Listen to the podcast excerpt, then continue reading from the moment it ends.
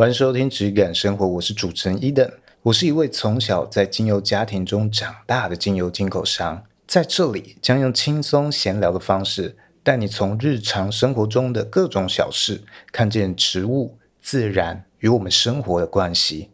无论你是否曾经接触过精油，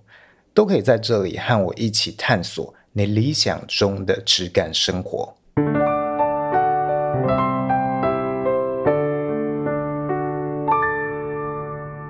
最近大嘻哈时代完结了，不知道大家有没有看这个节目啊？我自己个人蛮喜欢阿夸面这个选手。其实我一开始是觉得他还好，因为一开始他就是很唱很快、很饶舌的东西。但后来就是，哎，你感受到他的成长，然后他一直去唱这个台语歌，到最后甚至有一种，哇，我因为他。有点感受到的那种台语的魅力，让我想要多了解一点台语这个语言。哦，因为我自己过去一直有一个小小的遗憾，就是我爸他是很会讲台语的，他是一个台语很好，英语很好，客家语很好。都很好，呃，中文也很好哦，会看那种文言文，自己自自学那一种，这些都很好的一个客家人哦，而且他只有国中毕业，所以过往我对于他这一点是很尊敬的。但是呢，他是一个平常在家里不说话的人。如果有听过我之前的节目，可能就会知道说，哎，我跟我爸平常是在家几乎不讲话的，不是因为我跟他之间有隔阂，而是。他本身就是一个沉默寡言的人，所以我跟我妈都会开玩笑说啊，我们要听到他讲话，我们要付钱上他的课，才听得到他讲话哦。他到了课程的时候，他的教精油啊什么的时候，就会变得侃侃而谈。所以，因为他本身是一个沉默寡言的人啊，平常从小到大也没有机会听他去教，跟他用台语这一方面去对话。一方面，他可能也没有那个心力，还要这样子讲这么多话来教我。然后呢，我妈刚好跟他相反啊，她是这个外省的军人家庭长大啊，然后她台语超烂，但是她超喜欢讲。我觉得啊，拜托不要再讲，污染我的这个对台语的台语的理解。总之呢，我其实在看这个大嘻哈时代之前。我其实对嘻哈这个音乐啊，这个领域有一个刻板印象，就是都是饶舌，就是一种很没有旋律，然后很多字的一种音乐类型。那其实过往啊，我是对于这个音乐是有一点不太能理解的啊，就是以前人会觉得说啊，这个蛋堡啊很屌啊，郭蛋很屌。啊，什么样的嘻哈歌手过去很很厉害？KTV 朋友在唱，其实我都有点没感觉啊，我感受不带到这里面的让我陷入进去的一种魅力，所以我自己是不太听。但是呢，这个节目啊，我最一开始是看到别人去分享说，里面有一个选手啊，他是这个台北的 AKB 四十八啊，他们叫做好像叫做台北队吧，哦，就是台北其实也有一个 AKB 四十八的一个分队，然后里面有一个队员啊，其实他就是偶像啊，可以称他为偶像，他去比了这个大嘻哈时代啊，然后他去预选的时候唱了一段。哎，非常有旋律的一个一段歌，然后就让我啊，我看到了那个别人在分享的片段，就会觉得哇，原来嘻哈可以这么唱，它可以唱的这么有旋律，然后我就因为这一个点。啊！我去找他的精华，找到他的 YouTube，然后到后面我开始去追他的直播，去了解，然后就越看越深入，才知道说啊，原来我以前对嘻哈的那种刻板印象啊，虽然真的是有，但是这几年其实改变了很多，他加入了越来越多的流行元素。那本身呢，大嘻哈时代这次已经是第二季了，他加入了非常多会让一般不喜欢嘻哈的人。也能够理解，也能够喜欢上他的一些，呃，可以说是比较大众的元素，因为它就是有很多唱歌的部分，呃，有很多旋律的部分，不会让你觉得都是一直在快嘴。那这个部分就是让我引起了兴趣，让我入坑去追这个呃节目的哦。一方面也是这个节目拍的超棒，跟什么以往这种有线电视拍的节目，我会觉得差非常多，跟我想象这种过往我看这种呃有线电视节目啊，我现在家里甚至没有有线电视了，呃，没有那个线了，就全部我看 YouTube 就好，我都觉得没差，因为有线电视我我觉得节目制作很普通，没什么水准。但是这个节目让我改观，所有的制作都非常精良，你会觉得啊，这真的是一个原来台湾做不出这样的节目啊，做得出这样的制作，会会有那样的一个感觉。但是呢，因为他这样的一种很商业化、很面对所有人都能够去理解他的一个方式，诶，很多资深的嘻哈仔。爱这个嘻哈层次的人啊，就觉得不太喜欢这个节目哦。这个呃，大嘻哈时代二，他可能会觉得大嘻哈时代一比较好，比较有嘻哈精神，而大嘻哈时代二啊，太商业了，太旋律化，他们就不喜欢，不纯了。那我看到他们这些言论，其实我是有点哎反省自己的。那我是不是在芳疗领域过去这几年？其实我也是那个哎，自以为资深的芳疗仔，哦，自以为资深的精油仔。啊，就是我对于很多品质的认知啊，很多对于纯粹的理解，其实可能有点脱离一般零售消费者对它的想象。那这个也可以借鉴到我对于音乐的喜好这件事情，而我就回想到了音乐这一块。我自己是在很小的时候我就开始听西洋音乐，呃，我有记忆以来，可能是在我小学五年级的时候，我听到了这个 Coldplay 的 Yellow。那个时候很流行在网络上制作一些 Flash 动画。啊，可能有些小朋友不知道 Flash 是什么，就是我们很久以前用来做那种二 D 动画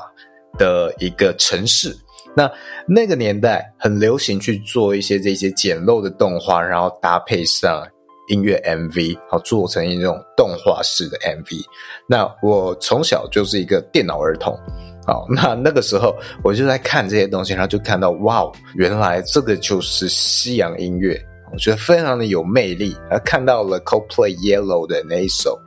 呃，别人去制作的动画 MV 哦，还不是正版的那个 MV 哦，然后接触到了那个 MV，因为那时候没有 YouTube，所以你要看到正版 MV 可能也有点难啊。然后就看到那个东西吸引我，那个旋律啊，或者是那种异国语言的那一种啊、不同的氛围感，然后让我觉得非常有魅力。然后到了之后，可能到国中啊，我们学校有一些外籍老师也会介绍我们这音乐。那就记得其中有一个外籍老师，他非常喜欢朋克音乐，所以他介绍了一些哎当时的朋克乐团。那那可能是比较呃两千年代的音乐，像是啊，我记得有一个乐团可能叫做 Simple Plan。我就从那时候开始，哎，也听了很多朋克乐团。然后到高中啊，听了很多摇滚乐团啊什么的，可能在同学之中，我听的音乐啊，都是属于那种比较冷门的，大家都没听过。而我也越来越以此为荣，觉得我与众不同。然后这一种对于冷门音乐或独立音乐的深入，反而让我有一种。自傲，觉得这个是更能彰显我品味的一件事情。然后这件事情，其实啊、让我陷入了，我觉得应该有好几年。然后甚至是到我高中的时候去画室补画画，因为我是最后去读设计系嘛，大学。然后我高中的时候我是普通高中，那中间我知道我要读设计系的时候，我中间就去补画画。那我在画画的时候，大家可以放自己的歌。用这个 MP3 的播放器，像小朋友可能也不知道那是什么东西啊。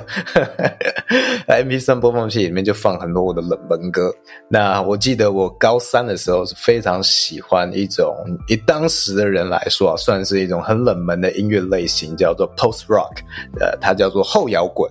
可以理解成它是一种没有人声、没有主唱、很少主唱了的一种摇滚式的。古典乐比较偏演奏式的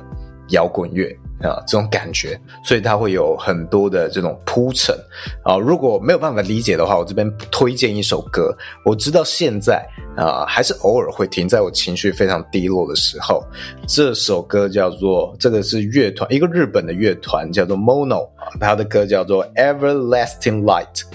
那我会把这首歌放在连接，如果你想要理解这是什么样的曲风的话，你可以点连接去听听看。对我来说，它是像一个。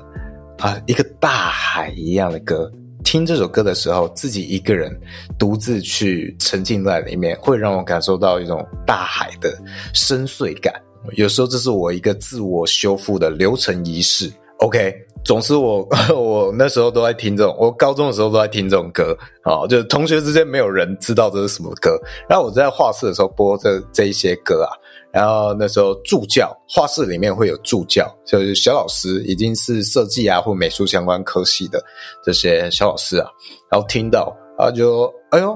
哦，一等你你很懂哦，你居然会听这个。我记得那时候我播的是那个 Sigur Rós 的歌啊，一个冰岛的后摇滚乐队。然后哎你懂哦，然后我那时候听到觉得哼很爽。被理解了，我我也会觉得，哎、你的眼光不错嘛，居然听得懂这首歌，啊，有这种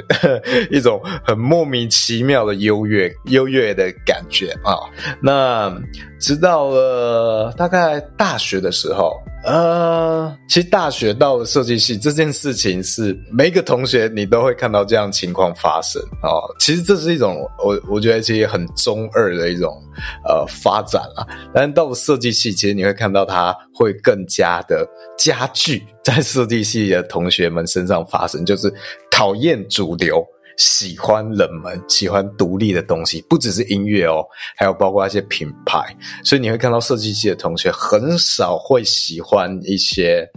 一些时尚品牌、大品牌之类，更喜欢那种。如果以服装来讲的话，设计系的同学更喜欢古着啊，你可以说是它是一种二手衣，其实它可能是有品牌，或者是呃品质顾得比较好。的一些二手衣物，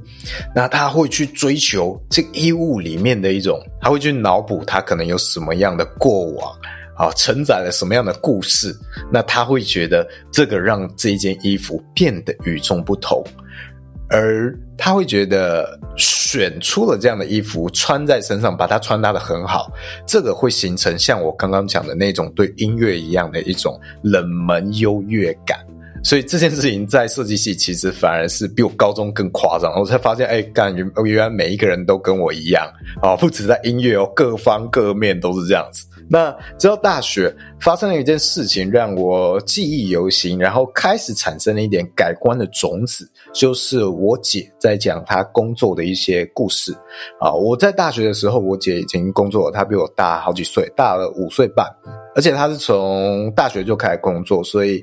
呃，他工作的时间比我长很多。那他是在这个呃，算是演演艺圈的幕后人员。那像是前阵子你看到这个坂本龙一或者是久石让，他是他们的制作人啊，所以他现在已经爬到了一个蛮蛮高的位置。他不是属于音乐类的，是属于现场类的那种制作人。那。他当时呢，就跟我讲到一个他跟他主管的故事啊。他说他的主管，他那时候是在一间比较小一点的公司啊，专门做啊日本呐，或者是台湾台日之间交流啊，这些艺人要去日本啊，或者日本艺人要来台湾开演唱会，然后他去负责筹办这一些的一个公司。那那时候呢，啊有一个主管就问我姐，他把他叫到办公室问他。一个问题，他说：“你觉得 S.H.E 和陈绮贞谁比较好？”哦，他其实这是一个预设立场，是其实主管觉得陈绮贞比较能够彰显这个音乐对于音乐的品味，然后他觉得 S.H.E 太主流了，没办法彰显这个品味，他觉得哎不够格。那那时候我姐就直接回复这个主管说。我觉得你这样的问题非常自以为是。他那时候就解释，其实主流与独立音乐啊，这是解释给我们听啦。他对于他主管，他只回了那一句，然后他就离开了。我姐是非常有个性的人，可以想见我解释那种他在公司地位爬不高的人，他工作能力很强，但个性太强了。好，那那时候在回家在在抱怨这件事情的时候。或者在分析这件事情的时候，他就说，主流音乐与独立音乐其实就只是一种诞生关系哦。这其实在我好几期之前其其实也有简略提过，这个就是我姐带给我的一个一个观念跟种子啊，萌芽的一个小种子。好，现在在这里发芽，我在散播一些种子给各位，就是呢，主流跟独立或者这种地下音乐。它是一种伴生关系，它没有优劣之分。哦，你觉得陈绮贞很高尚，很能凸显品味，但它其实也是在这种独立音乐里面之中的最主流。当这种独立的音乐流行了之后呢，它也会成为主流。你现在看到这些独立音乐，如果它有一天都变成了主流，大家都这样做，例如草东，哦，草东没有派对，它是一个得了金曲奖的一个独立乐队。那在他得了这个呃音乐奖项之后，其实你会看到很多人开始模仿他的风格，那他逐渐就成为了主流。如果呢，他变成了真正在市场上非常风靡的一种风格，那他就是主流啊。那反而我们现在听到一些搞不好五月天，哎，这种这类风格的人变少了，他反而变成了哎，你所谓现在好像在彰显自己音乐品味的一种独立音乐，是不是？那你现在在有一些人在嫌说，哎，五月天，哎，听五月天的人，我们可能没办法成为朋友，哎，是不是有这种人啊？哦，那可能你也是受限于这种主流与独立之间，哎，自我局限的想象。那这件事情呢，我为什么要聊这么多？其实就是要跟各位做一个比喻跟借鉴，我们反思一下自己。那我们对于精油啊，还有各种的自然产品的追求。是不是也是这样？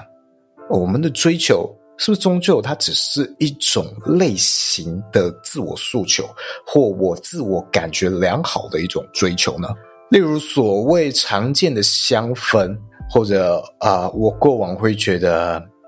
我不想要接触的那种香氛蜡烛啊，我我常举例百货公司香氛那一层的所有产品啊，我虽然自己不用，它是不是带人第一步认识？这些东西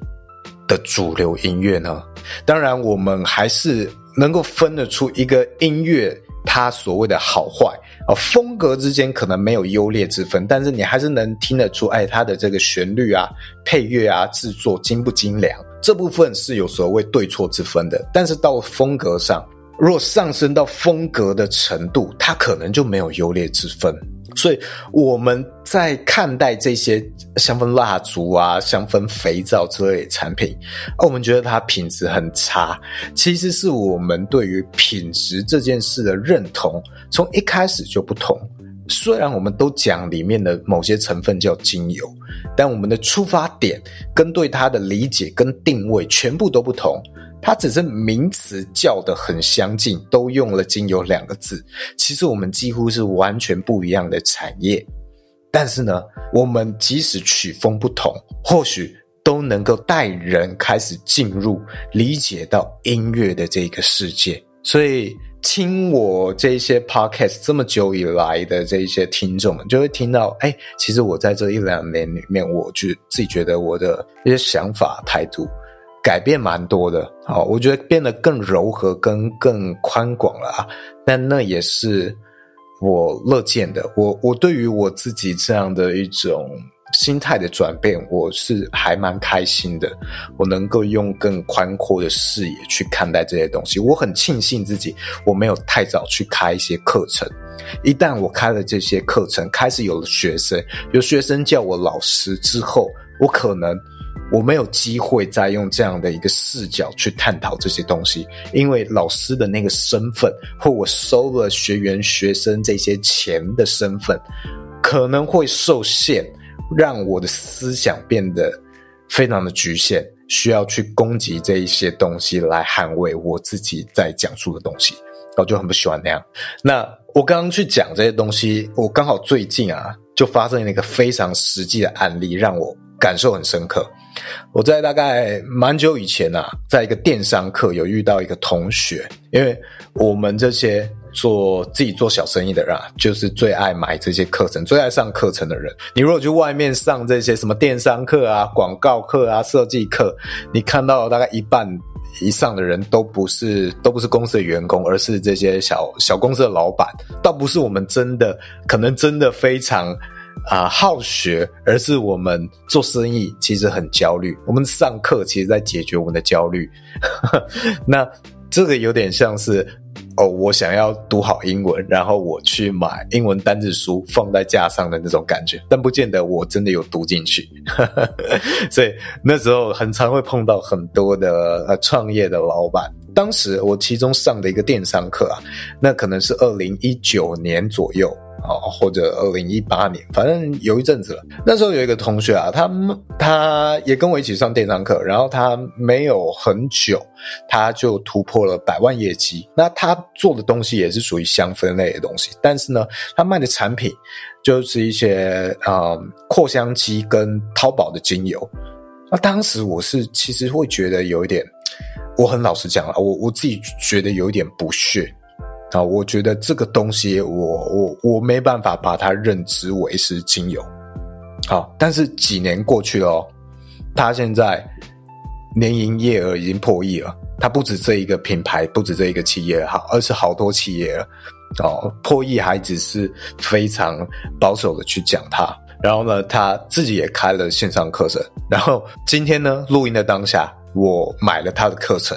哦，很贵。哦，二十五万，这是我可能我买过最贵的线上课程。那这件事情让我非常去有一个机会重新思考，到底什么东西才是正确的？消费者真正想要的东西到底是什么？我与消费者之间距离有多远？我作为一个批发商，原料批发商，我来尝试转型做零售的时候，遇到许多阻碍跟困难。我想要理想要推广的那些所谓。我觉得美好的品质，哎，其实消费者好像一直没有没有抓到我想要讲的东西。难道是我讲的太深了吗？还是我的东西就是只能在这种原料端呢？其实都没有绝对的错误。它东西能够卖到一年破亿营收，即使它可能是嗯淘宝精油，或者我们讲可能不是我理解的纯精油，或我理解的那种高品质。或什么植物特性什么的，它可能就是，呃，很便宜的，可能可以购买到某种某种香味或某一种快速创造情境的产品哦。但它能够做到这样的东西，能够做到一年营收破亿，代表它确实解决了很多人的诉求。如果你说它一个月能够卖破百万，然后它它没有卖很久。你可能可以说它是运气，也许它是广告做得好啊，还是什么？但它过了这么多年，它稳定成长到破亿，代表它确实解决了某一些人的需求和问题。所以我今天去买他的课啊，去了解他整个的架构什么的，或者是我在做虾皮这件事情，我最近有聊到嘛，我在尝试这件事情，摸索看到底零售消费者到底要的是什么的，什么东西才会中？这些尝试呢，或我买他的课程。哦，或我，呃，我买一个，你要讲说我买一个做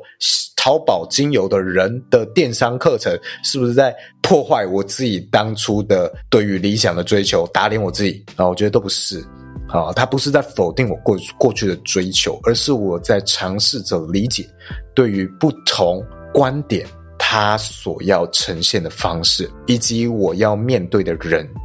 他们的问题是什么。好，这是我最近这几集以来一直在讲的东西。那我自己反思了一下之后啊，我现在反而觉得，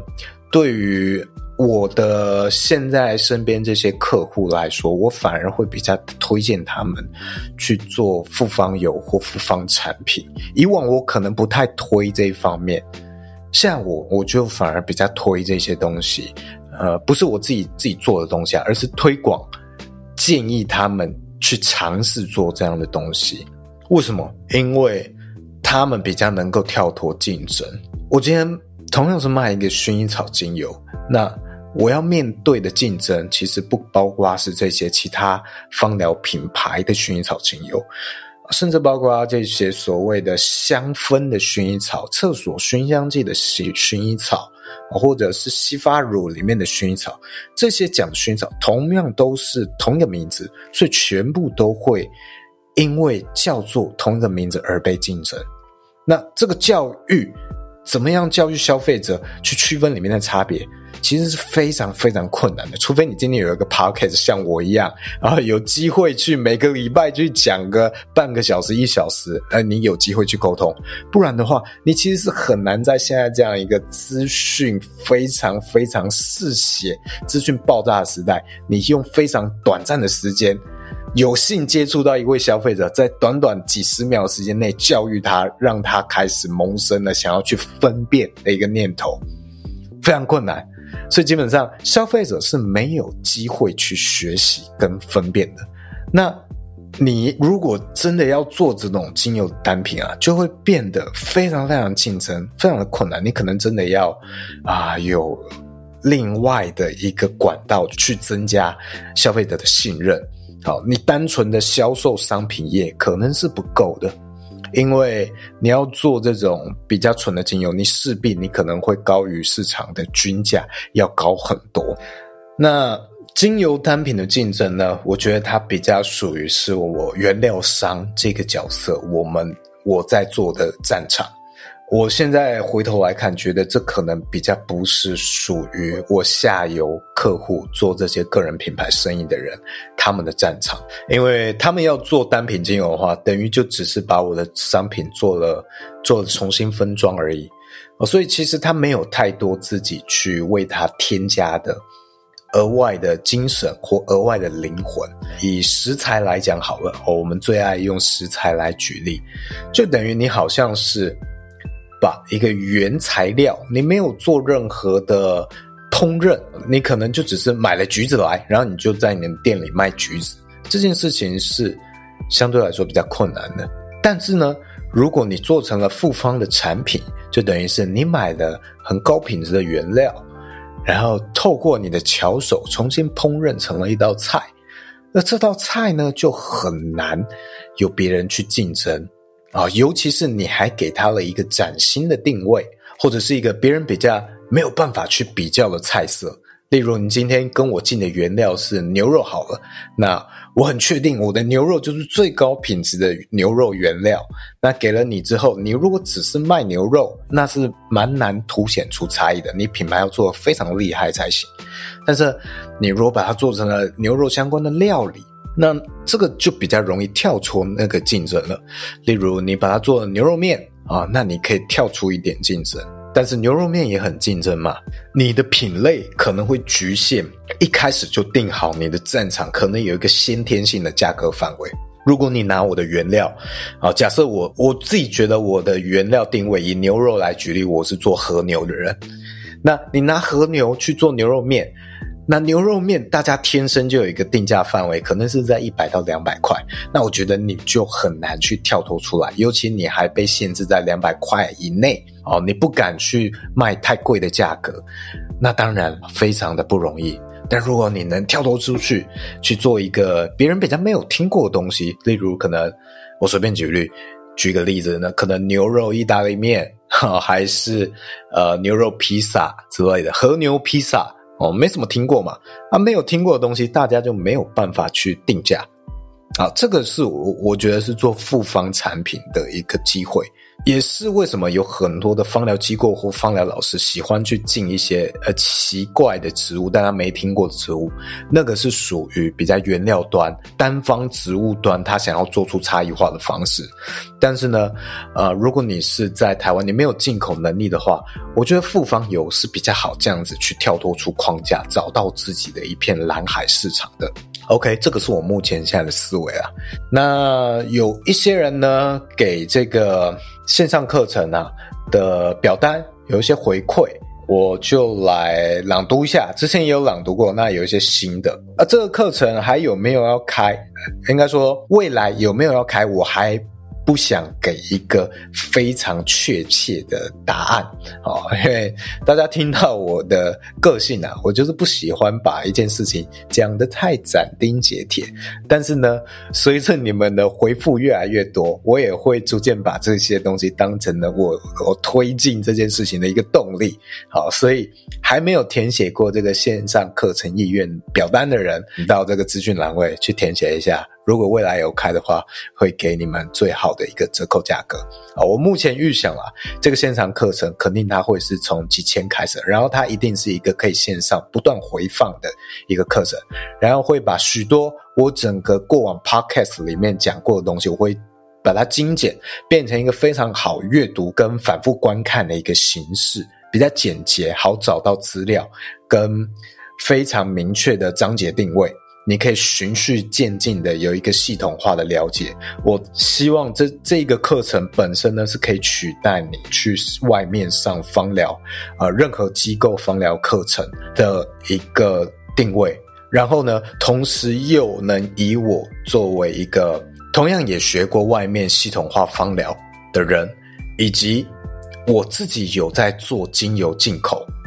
有做上游原料批发，也做零售。以及我从小在一个精油家庭里面长大，所有的这些观念我综合起来，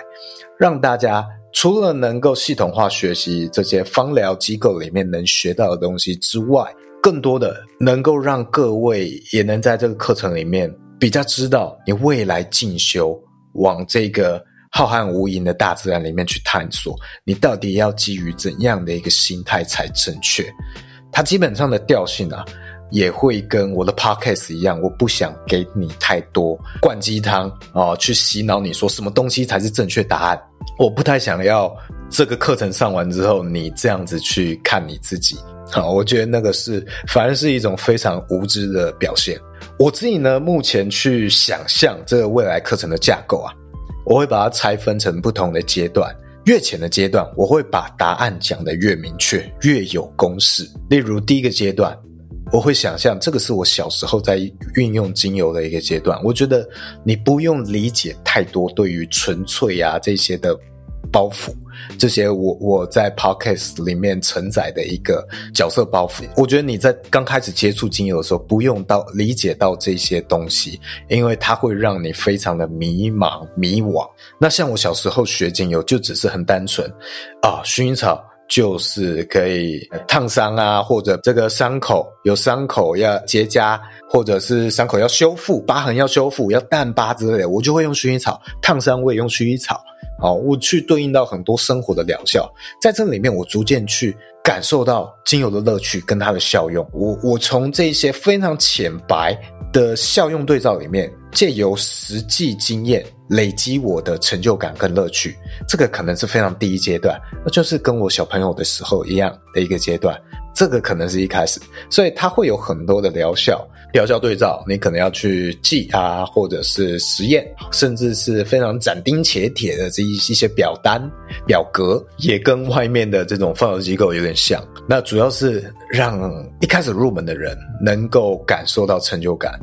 而第二阶段，我觉得是这些方疗机构你会学到的东西，例如成分啊这些东西啊，我觉得它还是有学习的价值。就像我在上一集讲的，你要一件事情达到真正的客观，是你在正反两面你都去学习理解他们的观点，你才能做到真正的客观。所以我不会说它没有价值，我觉得它还是应该要去学习跟了解的一块。那第三阶段就是我会尝试的建构一个可以走更远的基础基石，这一块我还没有办法找到一个正确答案。就像我说的，大自然非常的庞大迷惘。好，这一块我可能会去找贝贝，试着用一些中医的理论架构，试着去找到一个方式来让。任何人，任何学到这个阶段的人，在未来遇到任何的植物或精油，即使这个东西没有任何的记载，你也可以逐渐去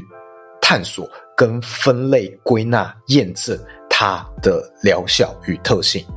哦，这个是我我最终想要达到的一个效果。哦，这个是非常初步，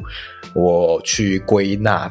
整理这一个精油课程，线上精油课程的结构，大概分这三个阶段。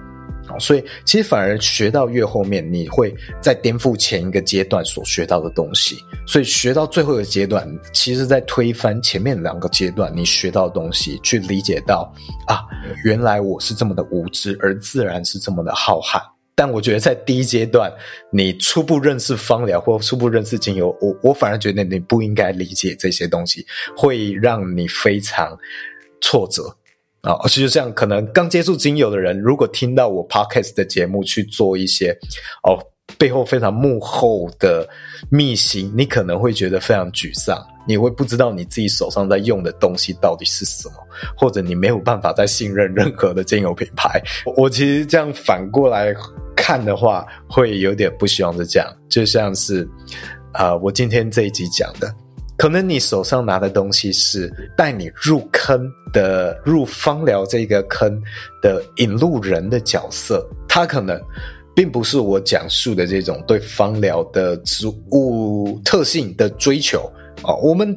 理解的品质可能本身就不是在同一个层面上，所以我现在能够去理解啊，每一个人的角色不一样。那我会借由这样的一个阶段式去建立你学习精油的乐趣，希望未来会能开啊！我现在还是讲的很保守，虽然我都已经讲的这么详细了，我还是不喜欢给一个肯定的答案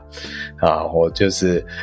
这样的个性啊！啊，那这边有一个人回馈，他说：“诶，我有一群朋友啊，他们是某大品牌的拥护者啊，刮胡直销啊，基本上你这样讲，我就知道你在讲哪个品牌了，大家可能也都知道。”他们的精油没有不好，但是不太喜欢他们只爱自己的，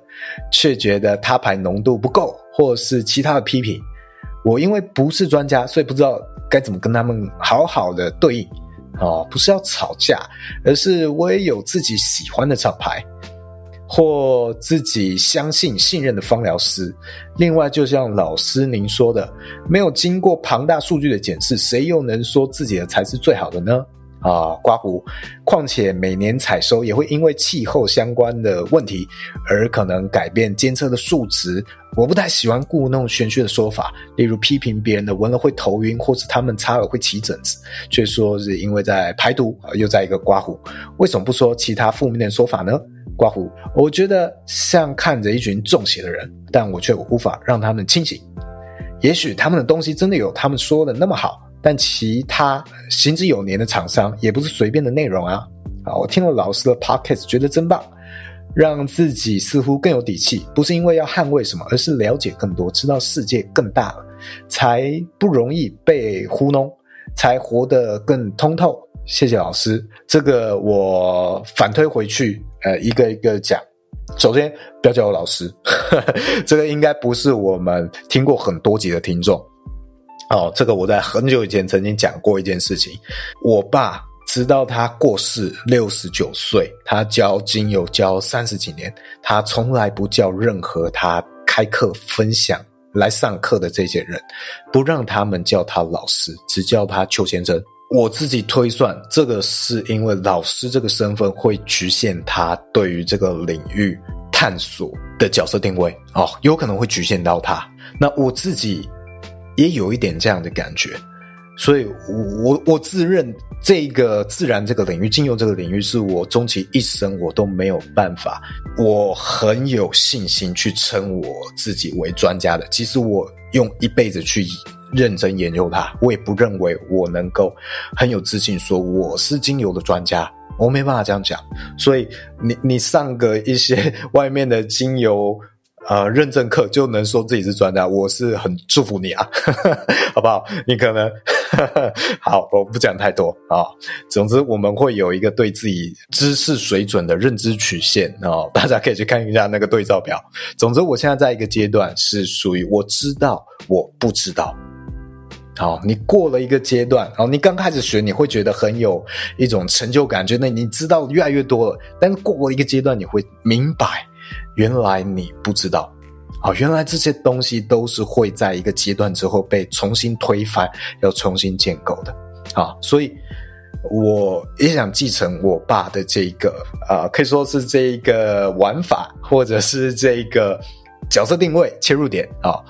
我不会让任何人来叫我老师，我也不想要成为一个老师的角色。我想要更任性的在畅玩精油这个领域啊，我想要一直保持这样一个非常随心所欲的角色。OK，所以这个里面也提到一些点，我来讲一下哦。例如批评别人的闻了会头晕啊，头晕这件事情，我觉得也是一个迷思。首先，精油不好会头晕，我觉得是正常的。我觉得是很常见的。我闻到很多品质不是很好的啊，这种我们讲淘宝精油或太香劣质的这这个香水，我也很容易就会头晕。但是呢，纯精油有一些我闻了也有也有一些会很快头晕的哦，这些也有，尤其是我自己个人认为花香调类的，我比较容易会头晕。这其实除了它的品质之外，还有一个层面是。我们对一个植物的耐受度，每一个人不一样。也许有某一个精油，也许雪松，我无论在闻了再多，我都不会头晕。但是，我我闻了另外一个玫瑰精油，好，它一下就会让我头晕。这些都是正常的，因为你想，它那一瓶小小的精油，它里面到底浓缩了多少的植物在里面？哇，那么浓，那么浓，诶，那你闻了头晕也正常吧？所以，只是每一个人对于纯精油的耐受度不一样。那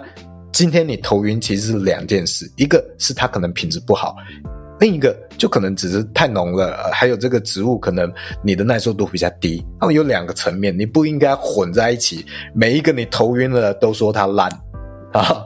我过往遇过很多这种能量啊、直觉类的工作领域的人。然后他们就常常用这种方式来判断，我就会觉得很可惜啦。你会筛选掉很多很棒的精油。还有一点哦，他们擦了会起疹子这一件事情，起疹子也是非常复杂的一件事情啦。哦，到底是不是排毒，我们真的不知道。但是我这边介绍有一种情况是，你可能会对里面，因为每一个植物它是非常复杂的成分嘛，很多植物它里面其实是有上百种的天然化合物成分，也许里面有一种你。就过敏了，哦，它是你的过敏源，然后你擦了起疹子，那很正常嘛，里面有过敏源啊，所以我们今天其实没有办法说纯精油就是比较安全或无毒哦，其实不太能这样子盖棺论定。因为纯精油里面其实有可能有很多的过敏源或致敏源，那有可能会引起你这样的现象哦。反而是比较没有那么天然的，有很多这种商业精油，它是会去除掉这些可能会造成过敏的成分的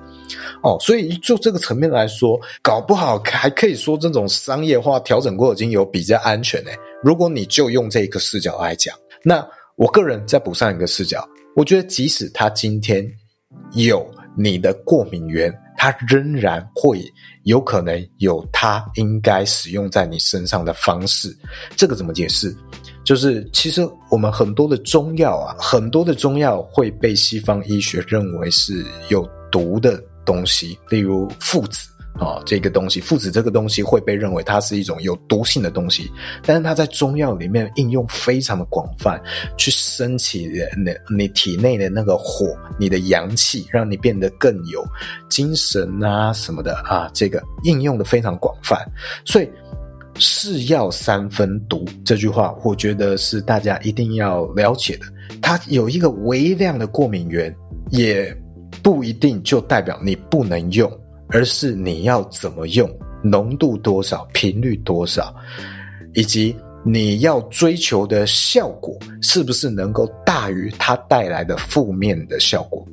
这些全部都要全盘去考虑的，那我们才能真正去深入理解到一个植物这件事情。那再来。要不要跟这些直销品牌或或任何品牌啊？老实讲，我觉得现今任何的一个精油品牌或精油的机构都有点像是这样的一个情况，它都是在圈地，都有点像是在把我的学生或我的客人变成了更能认同我的东西才是对的，然后有一点排外的性质。我觉得真的有一点这样的状况。那我没有办法批判他们的好坏，因为大家都是要生存。那至于这些直销品牌的信仰的，我觉得他是在这一个方面尤其明显，好，他们的排外性质尤其严重。我自己个人呢，只要知道他们是过往用直销品牌啊这一些的，我自己是选择不太会去花时间跟他们沟通，因为我过往的经验觉得在浪费时间，因为听不进去。就好像你今天啊、看到 Netflix 上面有有那个邪教的纪录片嘛，最近前阵子很红。那对于这些教义里面的信徒，你身为一个他们的朋友，你在局外，你应该去点醒他们吗？你去讲什么，他们会恨你，他们会讨厌你，觉得你在害他们，觉得你为什么不懂他们？所以当对方有一个信仰的时候，你是很难去这样子。试着去说服他们的，所以到底什么东西才是真正正确，真的是很难讲。我觉得有时候或许他们需要一些机遇，让他们愿意去听一些东西。那如果他们没有去害人的话，我我觉得也没关系，也不是说没关系啦，就是。这件事情真的很难定论。你要说它完全完全不好吗？它其实也有一点出圈，打入了把精油这件事情更打入了一般消费者的生活领域，让人看到。当然，它有好大好大的负面影响，你很难去讲述到底它对的成分比较多还是错的成分比较多。总之呢，我自己目前的态度啊，是我管好我自己就好了。我身边的人。可能多多少少也知道我是在做什么，我是在用什么样的态度啊做事，所以他们真的哪一天有需要去了解的时候，自己来问我，那我当然很乐意去跟他们分享。你自己来问我的时候，那我觉得我讲的话你才听得进去，这也是我做批发生意的一个方式。我在做的做批发生意的所有的行销策略只有一个，就只是我在分享我自己。然后你听到了，你认同我来找我，那我就觉得我们很好沟通，而且沟通起来会很开心。那这个不是很双赢吗？我干嘛要去提着一箱精油去跑业务啊？去向 SPA 会馆啊，去向其他精油品牌去推销，去说服他们说哦，我的品质真的很好啊，相信我。我从来不干这件事情，我觉得超没意义。所以。你今天讲的这一些其他品牌的拥护者，我觉得那基本上都已经是一种信仰了。如果他没有想要去接受其他人的意见，你就不要给他意见。但是你可以让他们知道你的态度，你顾好你自己，你钻研你自己就好了。他们有一天想要跟你讨论，那你分享你的看法，你可以用比较我我这样的态度，他呃可能我现在讲话比较柔和一点的，那你可以用这种比较柔和一点点的方式去跟他分享看看，试着去引起他们的一些想象，去让他们反思自己看看。OK，这个听众的回馈大概是这样啊，啊，这是一件很难的事情啊。因为我过往也曾经会非常的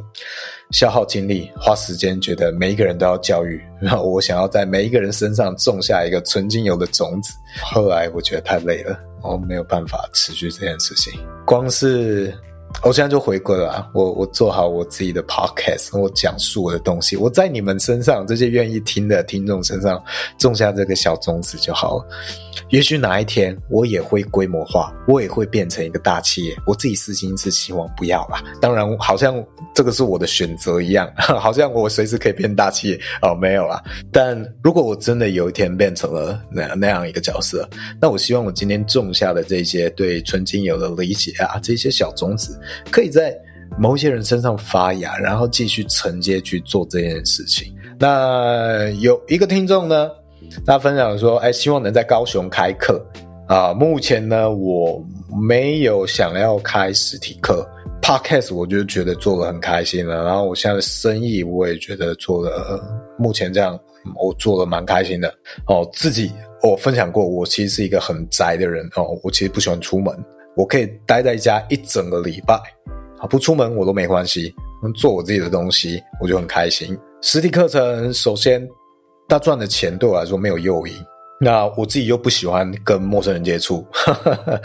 哎，我其实 Podcast 没有我没有当成是一种跟陌生人接触，哎，我是当成我自己的日记，然后有正面的回馈，然后我就觉得啊，当然很爽嘛，啊，有点加分。啊，但是不影响我经营这个节目。那我自己的想法，目前的想法比较是，我希望我未来开了线上课程之后，它有一些机制可以去收集各位买了课程学习的人啊，他的学习进度跟他们的回馈。那这些人里面，如果有人未来要去开课程的话，或许我可以在一点，啊，在幕后去做一些辅导。我希望你们未来有上这个线上课程的人，那你对于实体开课也有热忱，那我去辅导你们做这些事情，那我自己我更乐于当一个常进人，我觉得很开心。好，这一集大概是这样。那。没有填写这个线上表单的，我一样会放在链接里面。那我也会贴上哦，我今天推荐的这首歌，后摇滚的歌哦，给大家听听看，搞不好你就入坑了，开始了解我说的这种音乐。那如果喜欢今天这一集，觉得我今天讨论精油的这种方式跟立场很有趣的，也可以帮我分享这个链接，分享给啊、你同样身边也喜欢精油或喜欢香氛的人。好，就是这样啊，这集就这样，好，拜拜。